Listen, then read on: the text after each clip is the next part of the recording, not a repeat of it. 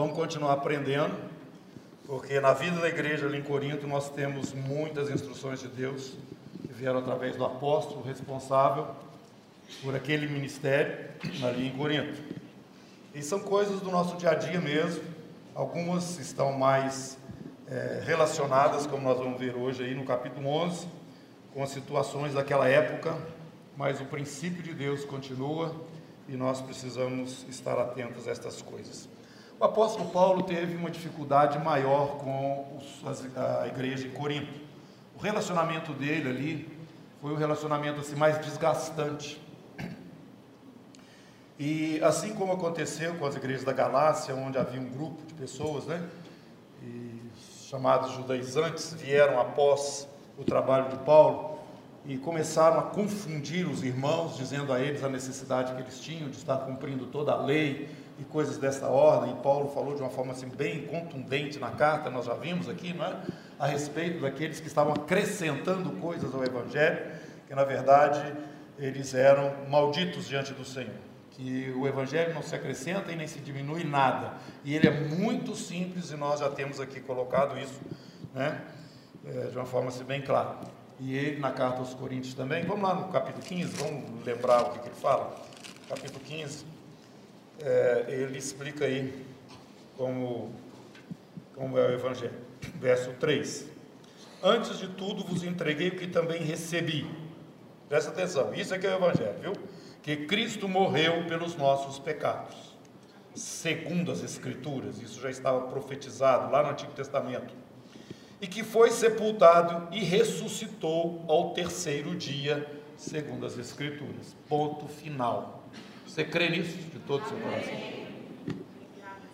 Então ele está colocando é, aqui para a igreja em Corinto, né?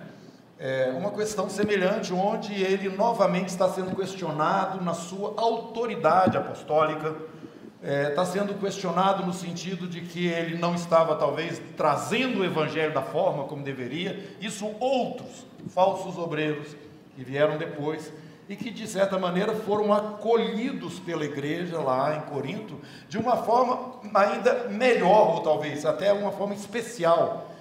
Eles estavam recebendo dos irmãos em Corinto uma atenção, um cuidado que o próprio Paulo não recebeu quando estava com eles. Então, a gente está vendo aqui, ele no capítulo 9, parece que ele muda de assunto rapidamente, né? Mas nós não temos aqui a primeira e a segunda carta aos Coríntios. Na verdade, parece que são três cartas que foram condensadas nessas duas, e em algum momento pode parecer que ele mudou abruptamente de assunto, né?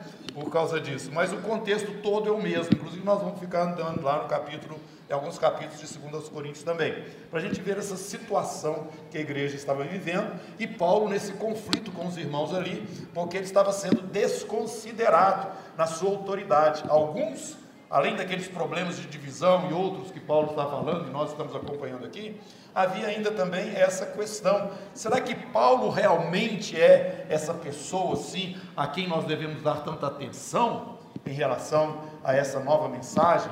De Jesus, o Messias. Então, Paulo escreve de uma forma assim muito forte, diferenciada, falando coisas que ele normalmente não fala e não falaria. Ele diz a, a respeito de si que ele estaria se dando ao direito de ser insensato e entrar em alguns temas que normalmente ele não fala a respeito deles, porque em fazendo ele estaria se engrandecendo mas ele não teve outra opção a não ser abrir o verbo com a igreja em Corinto. Né? Então, estou dando essa introdução, no capítulo 9, ele fala o seguinte: Não sou porventura livre, não sou apóstolo, não vi Jesus, nosso Senhor, eu não vi. Olha, lembre-se que eu falei isso. É, ele lá no capítulo 15 vai falar de novo a respeito dessa visão que ele teve de Jesus. O fato de ter visto Jesus, de ter andado com Jesus como os doze andaram, irmãos, confere a eles uma, uma, uma bênção maior, né, vamos dizer. Mas em compensação, priva estes irmãos de coisas que hoje nós podemos alcançar e eles não alcançarão. A respeito de que eu estou falando? Eu estou falando a respeito de bem-aventurados que não viram e creram. Você tem da parte do Senhor uma coisa que Paulo não vai ter. Pedro, João e os demais não vai ter E outra coisa interessante que eu acho que nós devemos sempre levantar, irmãos, é que a igreja hoje não é um, uma, como a gente fala, um, um puxadinho da igreja primitiva, não. Não é não. Com todas as dificuldades que nós vivemos e nós estamos vendo aqui, que eles também viveram, é a mesma igreja que está sobre a terra aguardando a volta de Jesus. Nós temos as nossas limitações. E eu quero dizer que nós temos também algumas coisas que aqueles irmãos não tiveram. E muitos irmãos hoje perdem esse, essa, essa revelação continuada que Deus está trazendo para a igreja, porque ficam só presos naquilo que aconteceu lá fora, ou melhor, lá fora do momento que estamos vivendo aqui, falando lá atrás, né? E outros ficam presos dentro da história em algumas revelações que Deus trouxe. Isso é, explica as denominações que nós temos hoje dentro da igreja de Jesus, que não se justifica, justifica biblicamente, mas tem acontecido.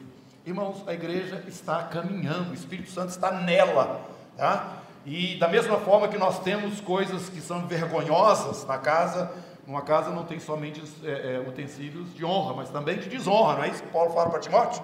Tem dificuldade na igreja, mas tem também aquele remanescente fiel. Tem uma turma que leva a sério caminhar com Jesus. É a igreja, é a igreja. Se nós temos mais de uns do que de outros, isso varia. Em momentos em que o Espírito de Deus é derramado, em que há um avivamento e, algumas, e alguns irmãos, nesses intervalos, vivem uma vida de perseverança, não obstante, não tendo né, esse plus que nós entendemos acontece nessas visitações de Deus no, nos períodos é, ao longo da história. E nós estamos aqui é, dizendo uma coisa, irmãos, que é muito importante. Nós estamos vivendo, eu creio, já estou falando isso alguns, já, já deve ter uns 3, 4 anos isso.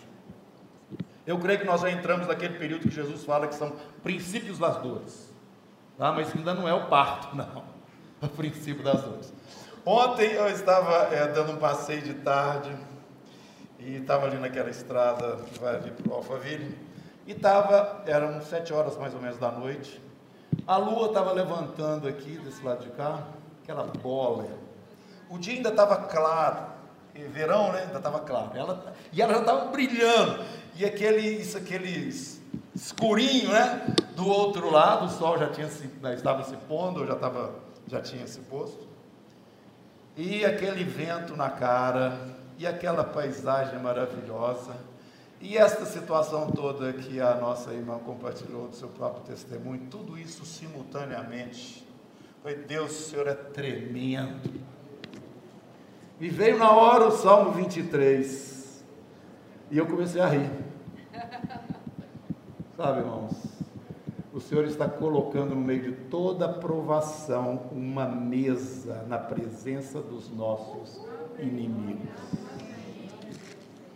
E eu queria falar para vocês isso. Nós estamos aguardando realmente esses momentos de maior, maior provação, eles nos lançam o olhar para a, a, aquilo que é o fim da nossa fé, né?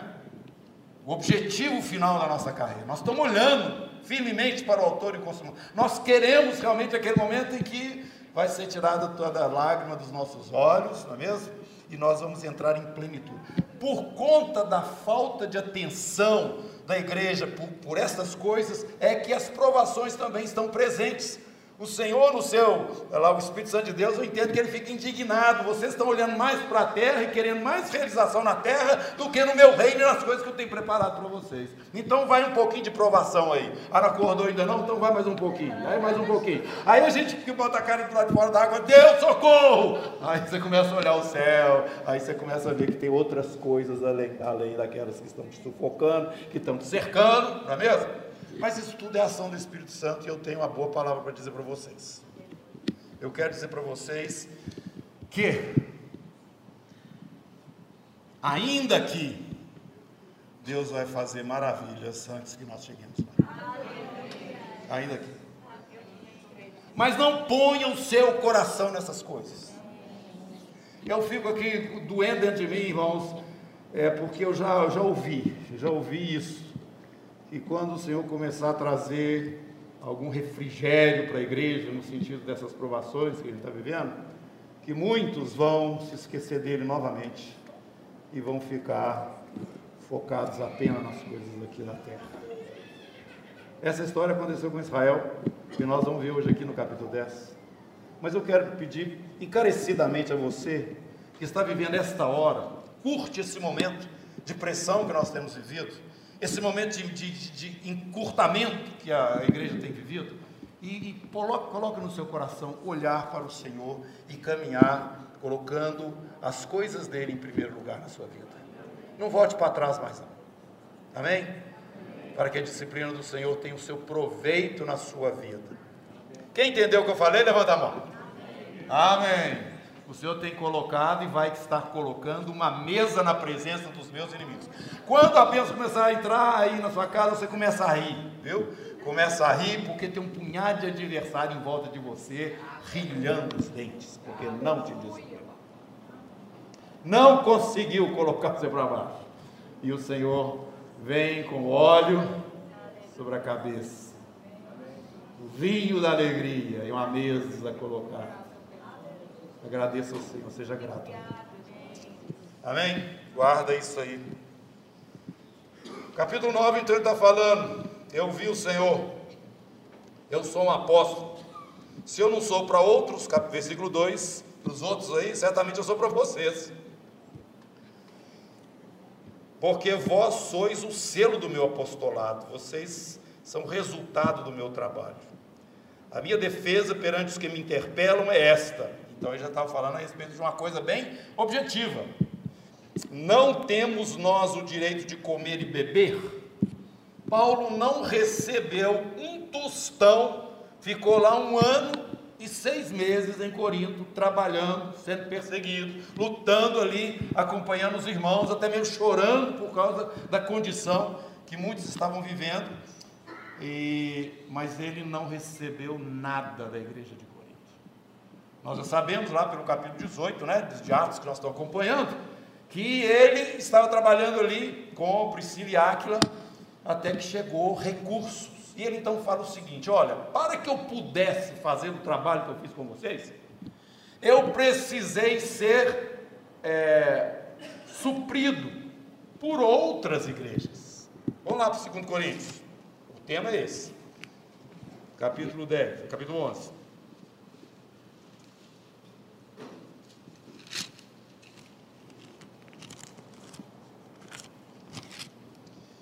Versículo 7: Cometi eu, porventura, algum pecado pelo fato de viver humildemente, para que fosseis vós exaltados, visto que gratuitamente vos anunciei o Evangelho de Deus? Despojei outras igrejas, recebendo salário para vos poder servir.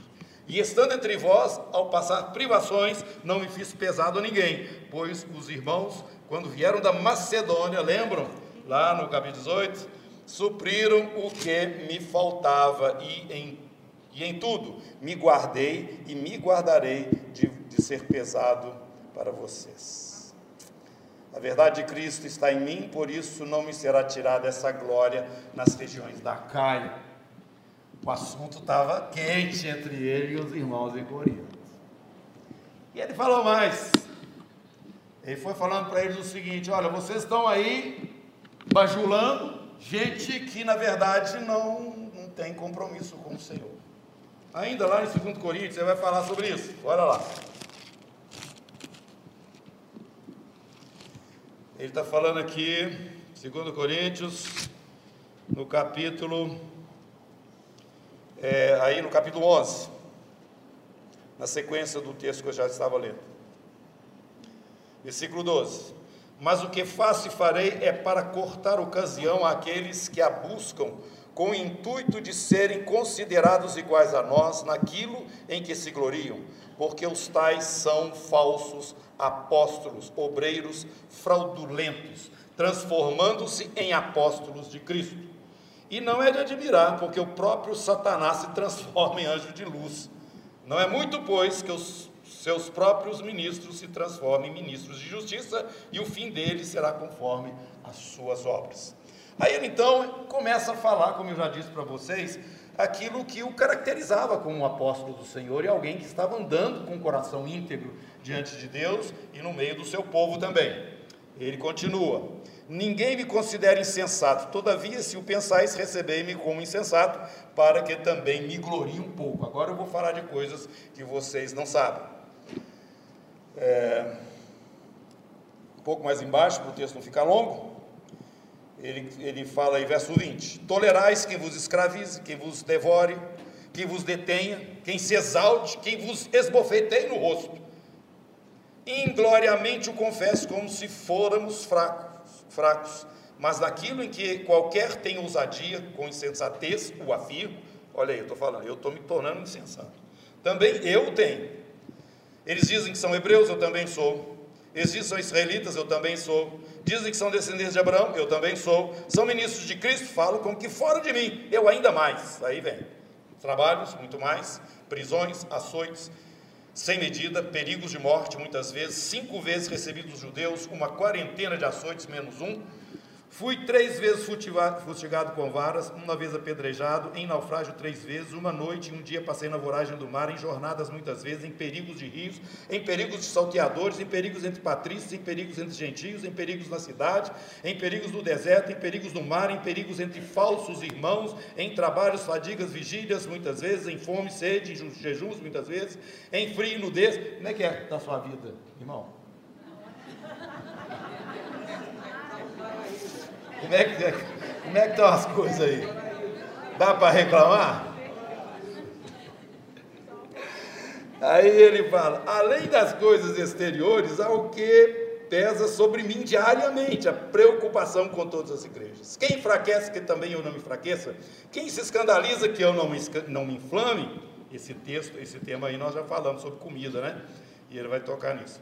Se tenho de gloriar-me, gloriar-me-ei no que diz respeito à minha fraqueza. Aí ele então entra noutra dimensão e vai mostrar que o Senhor tem trabalhado na vida dele nesse aspecto, quando ele então vê nessas coisas todas, né, realmente a parte mais gloriosa. É, ele teve que sair fugido né, de Damasco, lá a cidade para onde ele estava indo quando se converteu, teve que descer pela muralha, né, num cesto, Agora no capítulo 12 ele fala: se necessário que me glorie, ainda que não convém, eu estou me tornando insensato para falar essas coisas para vocês, passarei a visões e revelações do Senhor. Aí ele fala: conheço um homem em Cristo que há 14 anos foi arrebatado até o terceiro céu, se no corpo ou fora do corpo, eu não sei, Deus o sabe. E sei que tal homem, que era ele mesmo, se no corpo ou fora do corpo, não sei, Deus o sabe, foi arrebatado ao paraíso, ouviu palavras inefáveis, das quais não é lícito ao homem referir. De tal coisa me gloriarei, não porém de mim mesmo, salvo nas minhas fraquezas. E mais na frente, ele vai falar sobre o espinho na carne. Eu tenho um problema, gente. Tenho alguma coisa que está pesando na minha vida aqui verso 7, e isso é por causa exatamente dessas revelações, para que não me ensoberbecesse por causa delas. Foi-me posto um espinho na carne, mensageiro de Satanás, para me esbofetear, a fim de que não me exalte. Por causa disso, três vezes pedi ao Senhor que eu afastasse de mim, e o Senhor me disse: A minha graça te basta, porque o poder se aperfeiçoa na fraqueza.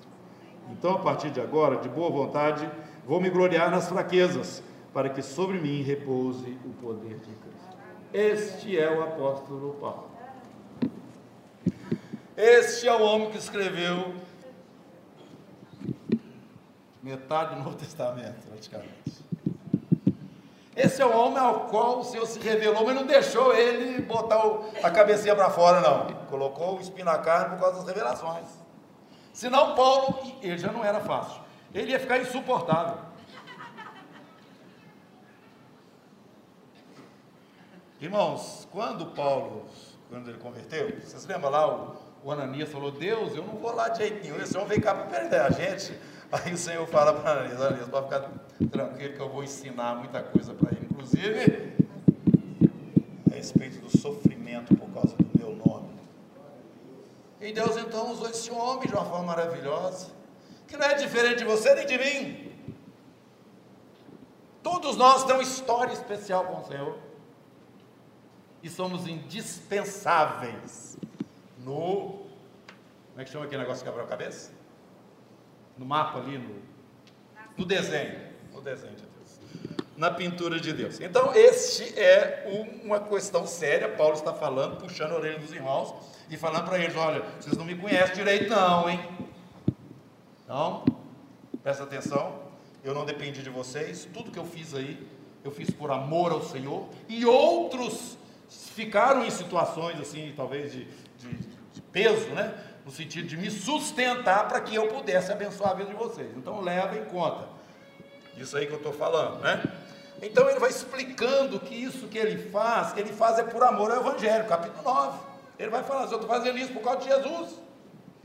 Se anuncio, verso 16, o Evangelho, não tenho de que me gloriar, pois sobre mim pesa essa obrigação, porque ai de mim se não pregar o Evangelho. Você sente a mesma coisa? Você sente que ai de mim se não compartilhar Jesus, se não ter esse, esse desejo de fazer as pessoas conhecerem essa mensagem celestial, essa revelação de Deus para os homens? Será que isso me incomoda?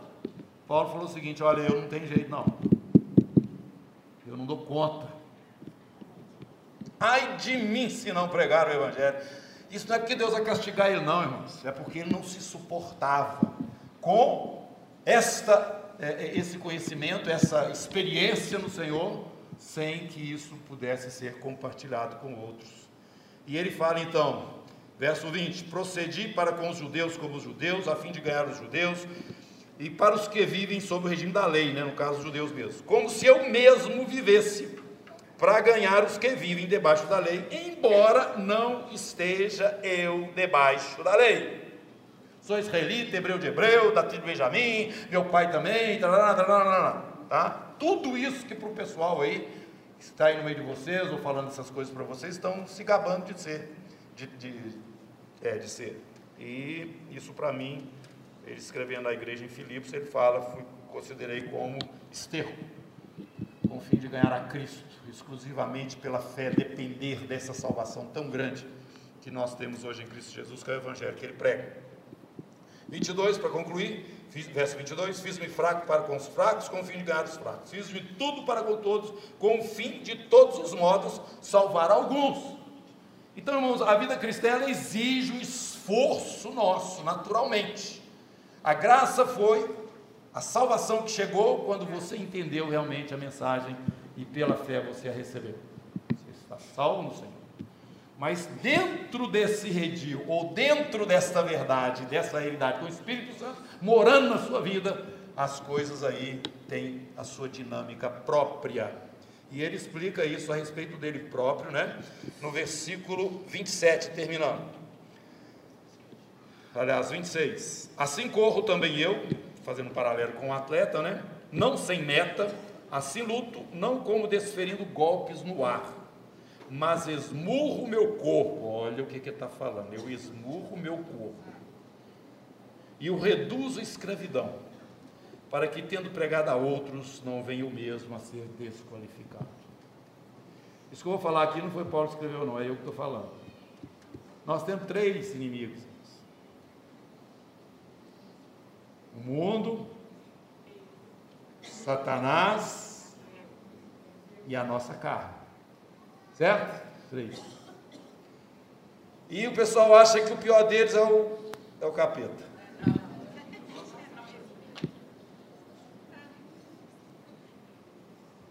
É você mesmo, sua carne velha.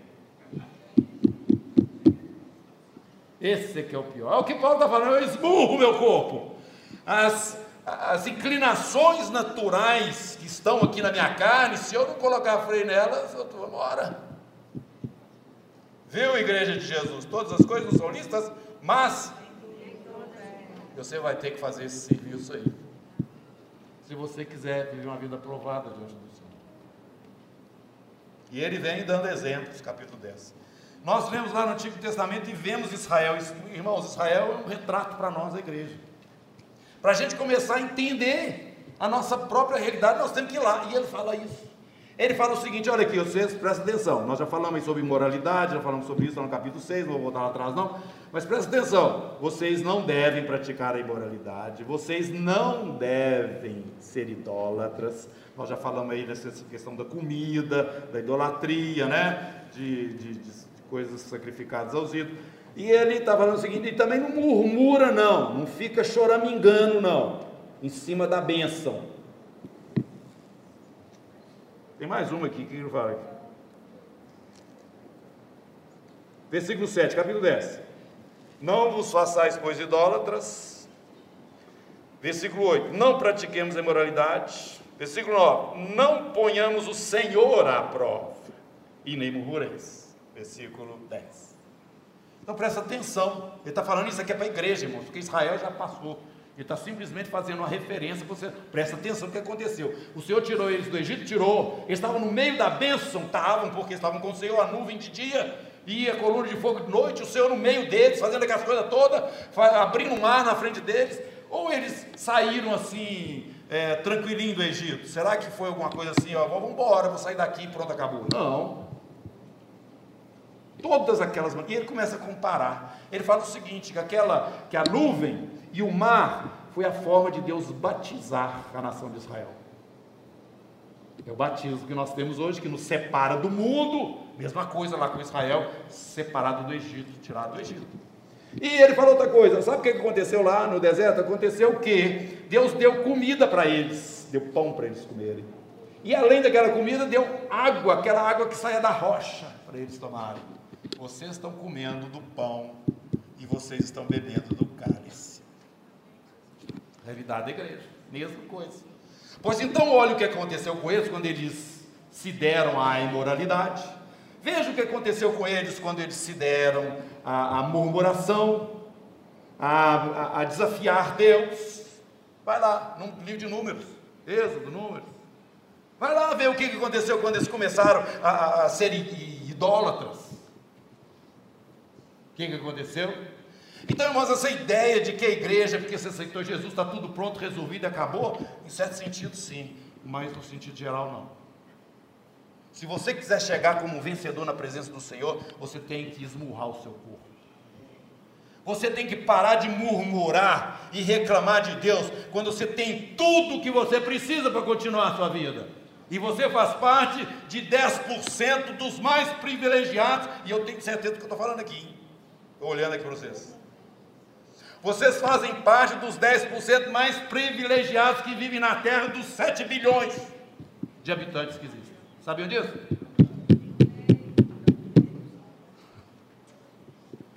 Então, irmãos, quando a gente começa a chorumingar, a chorar, igual eu fiz aqui com o Paulo, depois que fez aquele negócio todo, será que nós estamos vivendo isso? Não, não dá. Eu não estou vivendo essa provação toda. Mas você tem hoje recursos, você tem hoje condições que 90% da população do mundo não tem. Não tem água encanada, não tem luz, não tem dinheiro no banco, não tem blá blá blá blá. Entendeu? Tem carro, não tem essas coisas nada. E nós ainda ficamos murmurando. São essas coisas que ele está falando para a igreja de Corinto e para nós também. Vamos prestar atenção nisso. Vamos parar com essas coisas, com essa murmuração. E continua, vamos lá no, no versículo, é, versículo 10. Não murmureis, como alguns deles murmuraram e foram destruídos pelo exterminador. Estas coisas lhes sobrevieram. Como exemplo, foram escritas para advertência nossa. Eles poderiam ter vivenciado tudo isso sem ter sido escrito, mas foi escrito contando o que aconteceu com eles é para nós de nós outros sobre quem os fins dos séculos têm chegado. Estão falando isso o tempo todo aqui. Aquele, pois, que pensa estar em pé, veja que não caia. A gente fala demais, eu mesmo falo demais esse versículo. Quem pensa que está de pé, de pé, veja que não cai. Igual como é que está andando. Olha como é que eu estou andando. Todos nós temos que viver dentro dessa vigilância e vigilância nessas questões que ele acabou de falar aí. E continua: Não vos sobreveio tentação que não fosse humana, mas fiel é Deus. Ele não permitirá que sejais tentados além das vossas forças, pelo contrário, vos proverá livramento de sorte que a possais suportar.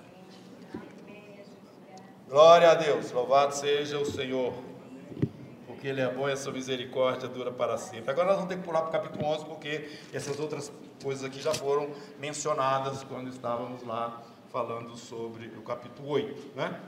No capítulo 11 aqui nós temos um, um, a segunda parte dele, que é do 17 até o 34, nós já falamos também muito e normalmente falamos aqui nas nossas ministrações na ceia. Só lembrando aos irmãos, mais uma vez, que a nossa atitude em relação à ceia do Senhor, ela é muito, é, ela é muito séria. E capítulo 10, versículo 22, nesse texto todo que nós estávamos olhando aí, Paulo explicando, ele fala o seguinte: Ou provocaremos zelos no Senhor, somos acaso mais fortes do que ele?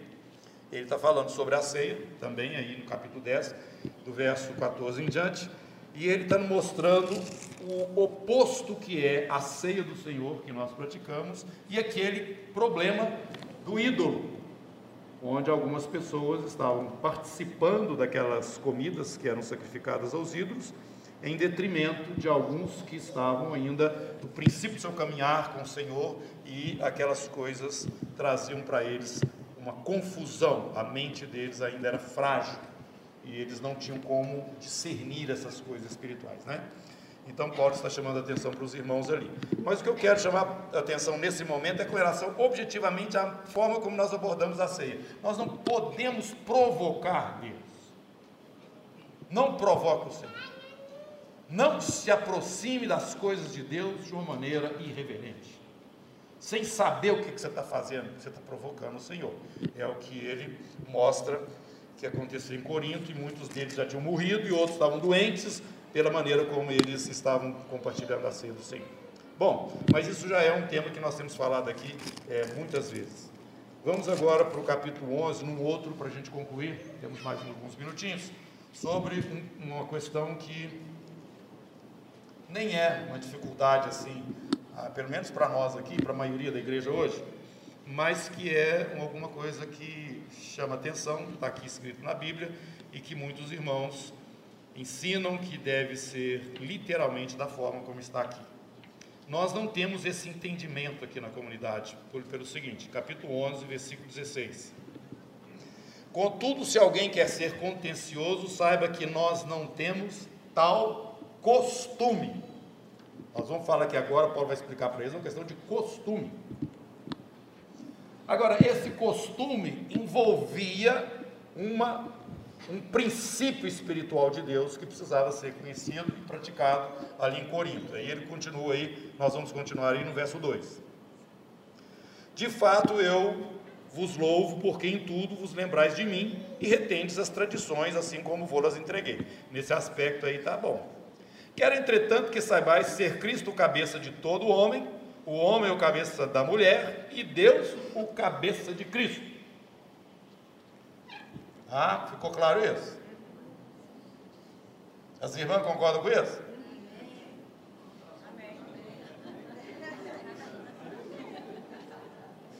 Nós estamos vivendo uma época maravilhosa para falar a respeito disso, né?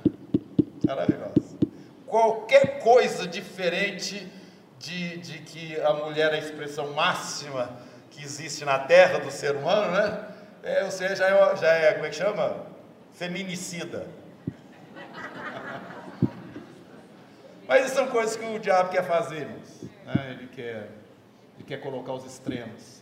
Mas a palavra de Deus está nos ensinando uma coisa interessante. E Paulo explica isso. Olha, a maneira de Deus se manifestar na criação foi da seguinte forma: primeiro, ele fez o homem lá do, do pó da terra, e ele não fez a mulher do da terra, não. Material assim mais sofisticado, né? É, ele tirou de dentro de, de, do Adão a Eva. Então teve uma ordem. Irmãos, em todo grupo tem que ter ordem. Nas células do seu corpo, em todo canto. Se tem mais de um indivíduo, tem que ter ordem. Então isso vira bagunça. E Deus estabeleceu dessa forma. Primeiro, ele trouxe o homem, que é homem e mulher, né, na figura masculina. Depois é que ele trouxe a figura feminina. Então, Paulo está explicando: tem uma ordem de autoridade que vem do Pai, o Pai, o Filho Jesus, Jesus sobre o homem que ele criou e a mulher que veio na sequência. Então, por causa disso? Ele então começa falando: é, todo homem, verso 4, aí entra no costume. Todo homem que ora ou profetiza tendo a cabeça coberta, desonra a sua própria cabeça. Então não põe boné, não põe véu, não põe chapéu. Homem, não. Toda mulher, porém, que ora ou profetiza com a cabeça sem véu, desonra a sua própria cabeça, porque é como se tivesse rapada. Olha. Está vendo? Então, as irmãs, eu quero dizer aqui que nós, aqui na comunidade nós deixamos para as irmãs ficarem à vontade com relação a isso, viu? Se no seu espírito você entende que você tem que usar o véu, você usa. Se você entende como nós estamos explicando aqui, entendemos também, você fica à vontade. Agora você só não pode é, dizer que todas as mulheres têm que usar véu porque você está usando. Tá bom? Toda mulher, porém, que ora ou profetiza com a cabeça sem véu, desonra sua própria cabeça, porque é como se estivesse rapada. Porque se a mulher não usa véu, nesse caso, que rape o cabelo. Mas se lhe é vergonhoso tosquear-se ou rapar-se, cumpre-se usar o véu. Então, irmãs, eu estou vendo as irmãs de cabelo curto aqui.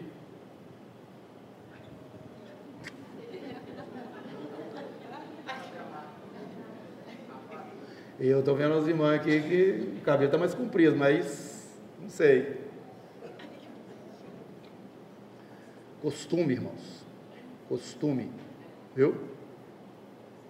Da mesma forma que nós encontramos hoje, principalmente lá em Israel mesmo, os homens botando kippah na cabeça, fazendo oração. Aliás, você não entra no mundo das lamentações, você botar um kippah na cabeça.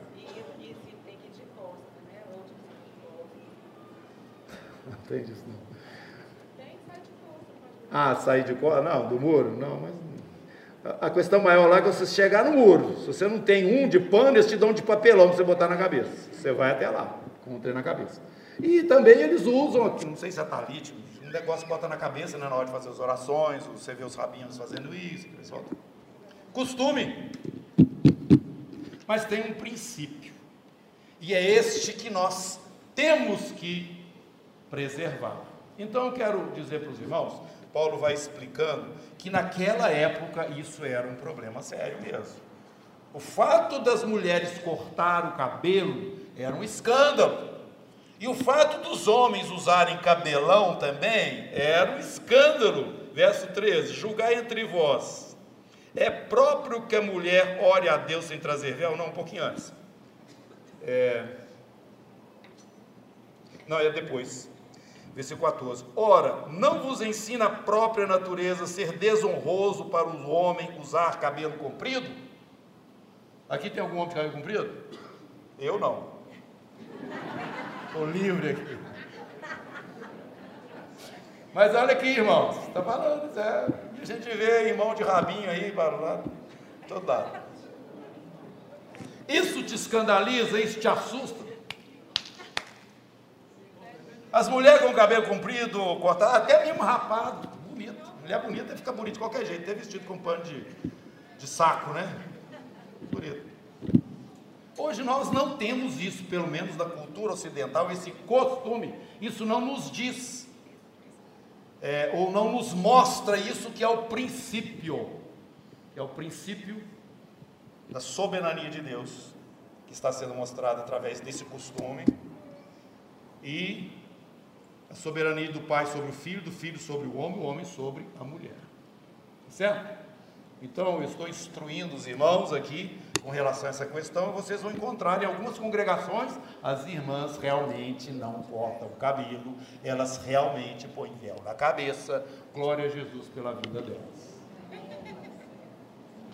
Que continue sendo uma bênção. Mas, se dentro do coração delas não existe essa submissão necessária à posição feminina, ela pode ter um cabelo dando volta no mundo inteiro que não vai resolver nada.